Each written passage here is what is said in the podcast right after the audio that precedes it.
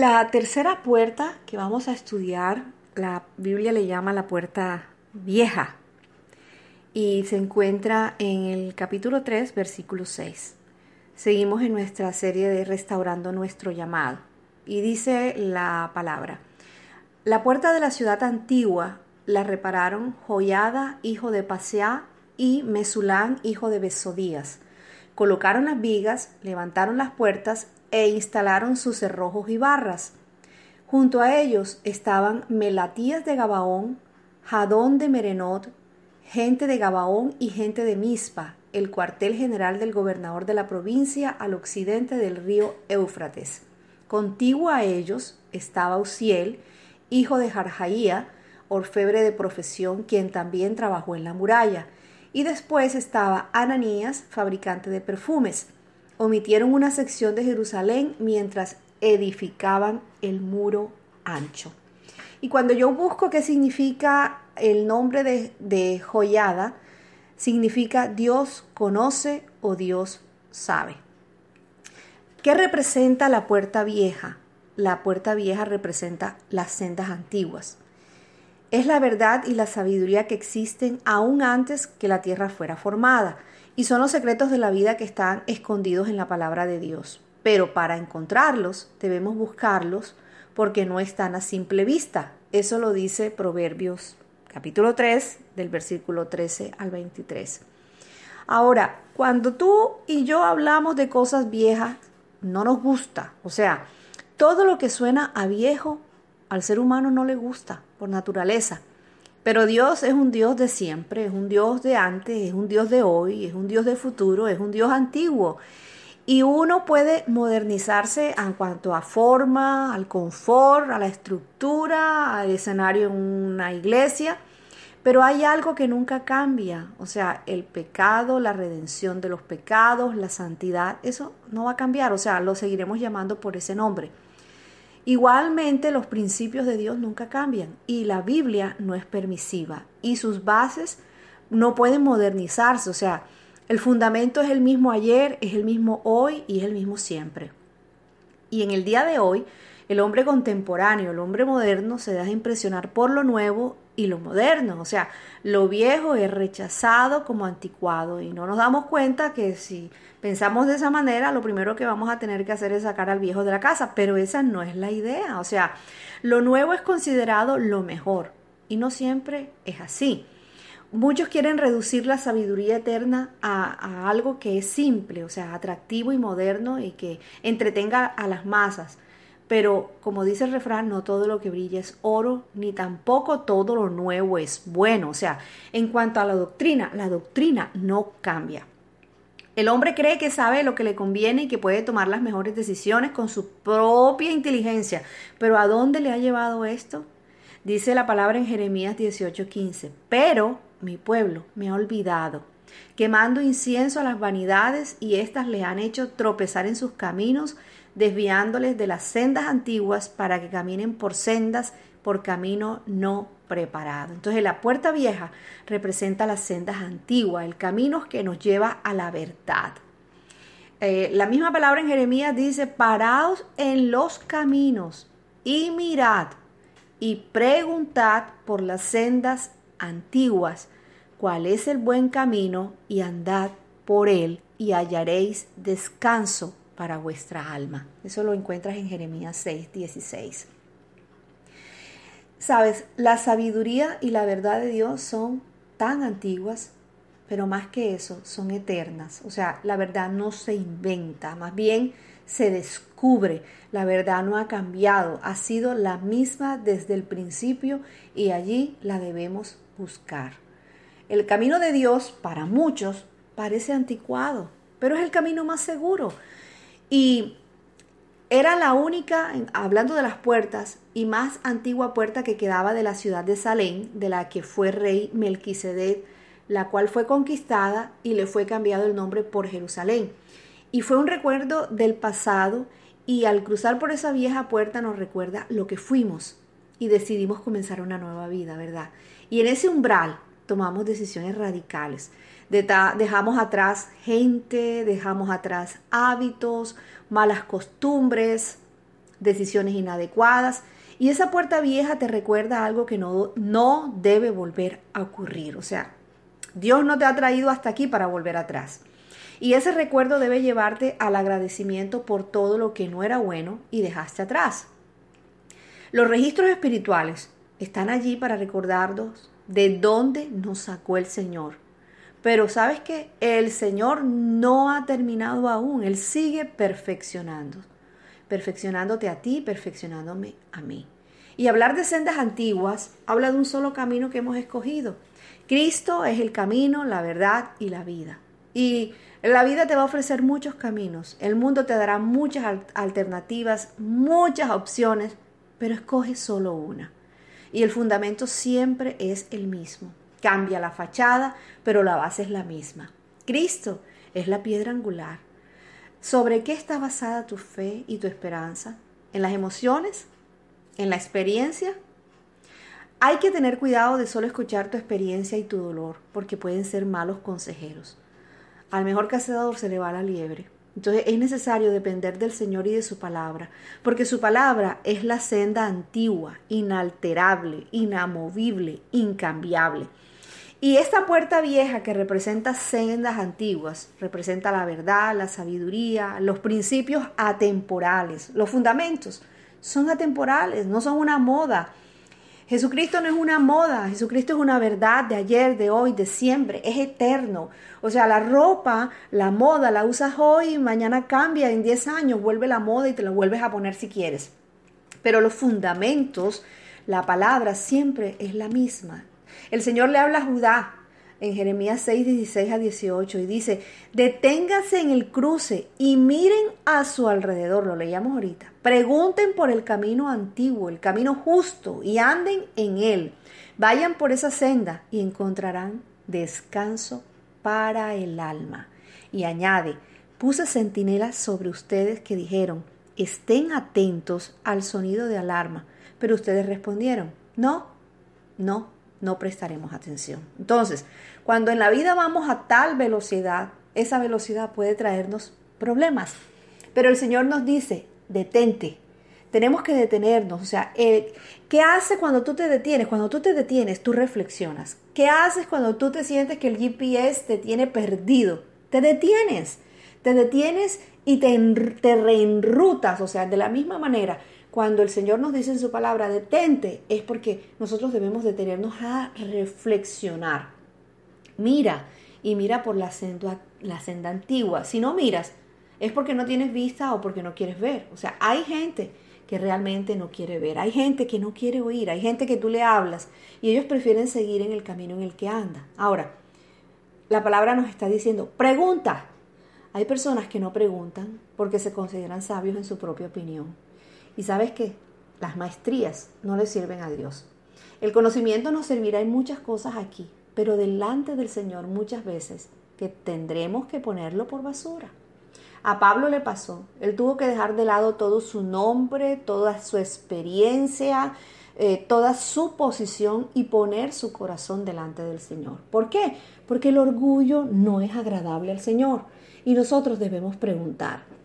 Muchas veces nos atemorizamos pero Dios quiere que caminemos en su conocimiento. ¿Por qué? Porque Él es el que nos va a resolver todas las preguntas. La sociedad de hoy es la consecuencia de la pérdida de valores, de olvidarnos de las enseñanzas de los antiguos. Es que nuestros abuelos, nuestros padres dicen, es que antes era diferente, antes era distinto, antes la gente se detenía más, ahora la gente se, se desafora, ahora la gente no pregunta, ahora la gente va va y simplemente avanza sin necesidad de preguntar. Pero aquí nos están diciendo, mira, detente, pregunta. ¿Por qué? Porque el, el Señor nos sacó del hoyo, del lodo. ¿Tú te acuerdas cuando antes de conocer al Señor? Y muchos dirán, bueno, yo no tenía una vida tan sucia, ni tenía una vida tan perdida. Sí, pero es de hecho el corazón realmente lo que muchas veces nosotros debemos mirar, mirar hacia adentro y darnos cuenta que nuestro corazón estaba lleno de lodo. Y toda etapa tiene un principio y un final. Pero, ¿sabes? El Señor nos dice, avancen. Salomón escribe, describe 28 etapas, de la vida en Eclesiastes 3, 3. Entonces, ¿tú en qué etapa estás? Ese, ese, ese capítulo lo puedes leer en, otro momento y es bien interesante. 28 etapas de la vida en Eclesiastes 3. Ahora, mirando la puerta vieja, si yo miro la puerta vieja, lo que me recomienda es, vuelve a la senda de la autoridad, ruge como un león.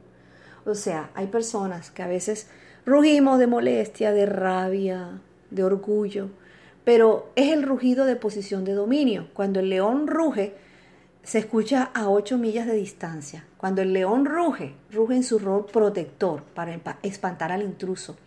Entonces, hay que levantarnos en esa autoridad como protectores. El león ruge en su rol proveedor. Ruge para asustar a sus presas antes de comérselas, tomando posición de dominio, de liderazgo. Ruge para proclamar su dominio. Yo tengo autoridad sobre mi casa, sobre mi familia. Tú eres el león o la leona de tu casa y tú debes rugir en oración a favor de tu familia. Ruge por tu dependencia al Señor, por restaurar la senda. Ser cabeza es cobertura, es provisión, es protección, es orientación y es responsabilidad. ¿A quién cubres? ¿A quién le provees? ¿A quién proteges? ¿A quién orientas? ¿Por quién responde? Ser cabeza tiene que ver con una función y restaurar la senda de la autoridad es necesario que lo hagamos, porque sobre ti también hay una cabeza y, y Cristo siempre nos presentó al Padre y le rindió cuentas al Padre. Hay gente que no le gusta rendirle cuentas a nadie, pero Dios hoy nos está diciendo, mira, mira esa puerta vieja y vuelve a la senda de la autoridad, porque todos debemos tener una cobertura sobre nosotros. Otra cosa es, vuelve a la senda antigua de la integridad. ¿Qué es ser íntegro? Ser íntegro es ser completo. Y la palabra integridad es antónimo a la hipocresía sobre qué está fundada tu vida. En los momentos de prueba es donde se verá sobre qué estás fundamentado. Hay personas que en momentos de adversidad se alejan del Señor y de su verdad, se, se molestan con el Señor, o sea, sienten que el Señor les ha fallado. Pero si eres íntegro, dirás la verdad siempre, no acomodarás la verdad. El, el, el Salmo 12.3 dice, eh, Primera de Samuel, perdón, 12.3 dice que Samuel pudo pararse con autoridad y esa palabra es bien interesante. Y él les dijo al pueblo, ¿ustedes me han visto hacer lo malo? ¿Sabes qué? Nosotros podemos, necesitamos tener esa autoridad y esa integridad, que nosotros nos podamos parar delante de cualquiera y decir, ¿ustedes me han visto hacer lo malo? Decir lo malo. La integridad debemos restaurarla en las relaciones. Nosotros estamos llamados a edificar y a respetar a los demás, a, a restaurar los valores, a edificar y a respetar, siempre a respetar. Estamos llamados a restaurar. Que no sea teoría, o sea, que nosotros seamos un ejemplo. Debe haber transformación. La integridad coloca el carácter por encima de la riqueza, de la popularidad y de la posición. La integridad se restaura a través del compromiso. Y en, este, en estos tiempos vamos a estar hablando siempre del compromiso. Esa, estás llamado a dar la cara, a quedar bien. Y la integridad habla de un precio. No podemos ser sobornados y robar a Dios. El dar a Dios es un privilegio. Pero no nos llenamos de argumentos. ¿Para qué? Para no darle a Dios, para no pagarle a Dios sus diezmos, para no ofrendar. Y, si yo soy íntegro, yo soy obediente a la palabra. Y sabes qué, la recomendación, si aún tú no has dado el paso a ser un diezmador, es deja de pensar que no te, alcanzará si le pagas tu diezmo al Señor. Porque nosotros somos sus hijos y nosotros tenemos sus mandamientos, tenemos una palabra que nos guía. Y si yo estoy aquí es porque creo que la palabra es verdad.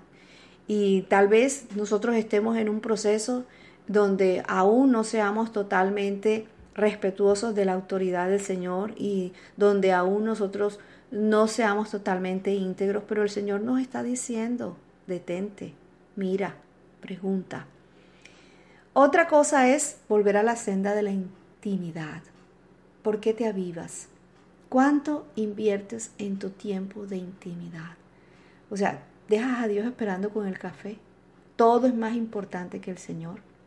Mira, tú y yo lo sabemos bien que si nosotros mantenemos una relación en el matrimonio o tenemos una, una relación de noviazgo o tenemos una relación de amistad, siempre habrá un nivel de intimidad, o sea, habrá un nivel donde tú no tienes que esperar que el otro te anime para tú estar animado. ¿Por qué? Porque esa relación a ti te produce avivamiento, ¿verdad? Porque te pone contento. Entonces, cuando nosotros nos mantenemos en intimidad con el Señor, nos mantenemos avivados. No hay nada más triste y más y nada más que traiga desánimo al corazón. Ver un pueblo tan desanimado, un pueblo donde no hay avivamiento. Sabes que el avivamiento no te lo va a dar nadie más, el avivamiento te lo va a dar la intimidad que tú tienes con el Señor. O sea, no preguntes o no digas, es que aquí no hay avivamiento. No, es que tú no tienes avivamiento, es que yo no tengo avivamiento. ¿Por qué? Porque nosotros debemos intimar más con el Señor. A través de esa intimidad y de esa mayor profundidad con el Señor, nos mantendremos avivados. Seremos piedras vivas. Nosotros seremos esas piedras que Dios necesita para mover a su pueblo, para que nosotros seamos como hablamos en la palabra anterior, pescadores de hombres, para que nosotros seamos restauradores. ¿Sabes qué? Nosotros debemos volver a la senda de la influencia también, porque cuando tú te avivas te conviertes en un influenciador. Somos piedras vivas, hijos de la luz. Dios nos puso como lámparas y las lámparas no hablan, pero alumbran. O sea, por donde tú vayas, tú vas a ser una luz una luz a las naciones. ¿Y las naciones que es? Tu prójimo, el que tienes al lado, el vecino, el compañero de trabajo, el que está contigo. ¿Cuál es el legado que estás dejando? ¿Cuántos te están copiando? ¿Cuántos te siguen? ¿En quién has influido? ¿Cuál es tu testimonio ante los débiles de la fe? Los que están empezando y que te están observando. Sabes, a veces pecamos por eso, porque dejamos de ser, una influencia en los demás. Influencia con tu alegría, influencia con tu palabra, influencia con tu fe, influencia con la acción, cuando tú pones esa fe en acción, cuando los demás ven que tú estás avivado, que estás alegre, que estás contento, que hay algo diferente en ti. Ahora, esta puerta también me habla de que debemos volver a la senda del reposo, en el descanso del Señor. Cuando hablamos del descanso en el Señor, tú y yo sabemos a los a lo que se está refiriendo, ¿verdad? No es que es hagamos locha y, dejamos y dejemos que el Señor haga, no. Es poner esa, esa, esas, esas emociones, esas situaciones inconclusas, esas situaciones que nos, que nos agobian en manos del Señor y descansar en que Él nos va a ayudar a salir de esa situación y que nos va a dar la solución. Vuelve al antiguo. Los, los, principios no prescriben, ¿sabe? Los principios no tienen término, los principios están allí. Entonces, Dios nos está hablando a través de esta puerta en que nosotros debemos volver a la senda de la autoridad, a rugir como, como leones, o sea, a hacer cabeza, a coberturas, a ser protectores, a, a dar orientación, a ser responsables. Porque tenemos personas a las que nosotros cubrimos, a las que nosotros le proveemos, a quien nosotros protegemos, a quien nosotros orientamos, por quien nosotros respondemos. O sea, esto, de esto nos habla el Señor, de volver a la senda de la autoridad, de volver a la senda de la integridad, a estar completos, a ser mm, verdaderos, a ser reales, a saber que nuestra vida está fundada en los principios y en los valores del Señor. Y volver a la senda de la intimidad, allí hallaremos avivamiento, allí hallaremos alegría, allí hallaremos gozo. ¿Cuánto inviertes en, en el tiempo de intimidad? Lo dijimos ahorita, o sea, necesitamos invertir tiempo en la intimidad con Dios. No dejes esperando al Señor. Y conviértete en esa senda de influencia, en hablar del Señor, en, ser luz allá afuera, en alumbrar y vivir en esa senda del reposo, en, en descansar en el Señor, en vivir en sus principios. Señor, yo reconozco que te hemos fallado, que te conozco, pero fallamos, Señor. Que sigo caminando en terrenos que no debo a veces. Señor, aquí estoy. Señor, tú dices, detente, mira y pregunta. Ayúdanos a volver a la senda antigua. Señor, ayúdanos a regular la velocidad en la cual estamos llevando nuestra vida. Y si hemos sobrepasado los límites, ayúdanos a detenernos, Señor. Hoy tú nos estás diciendo en esta palabra, detente. ¿Por qué, Señor? Porque tú nos sostienes, porque tú eres nuestro hacedor, nuestro formador, porque tú fuiste quien nos creó, porque tú eres el camino, la verdad y la vida, Señor. Hoy miramos a nuestro alrededor, Señor. Quítanos la venda de nuestros ojos. Hoy Hoy te preguntamos, Señor, y tú nos responderás. Señor, la gratitud, la intimidad, la influencia y el reposo. Detente, mira y pregunta, porque en el Señor están todas las respuestas. En el nombre de Jesús. Amén y amén.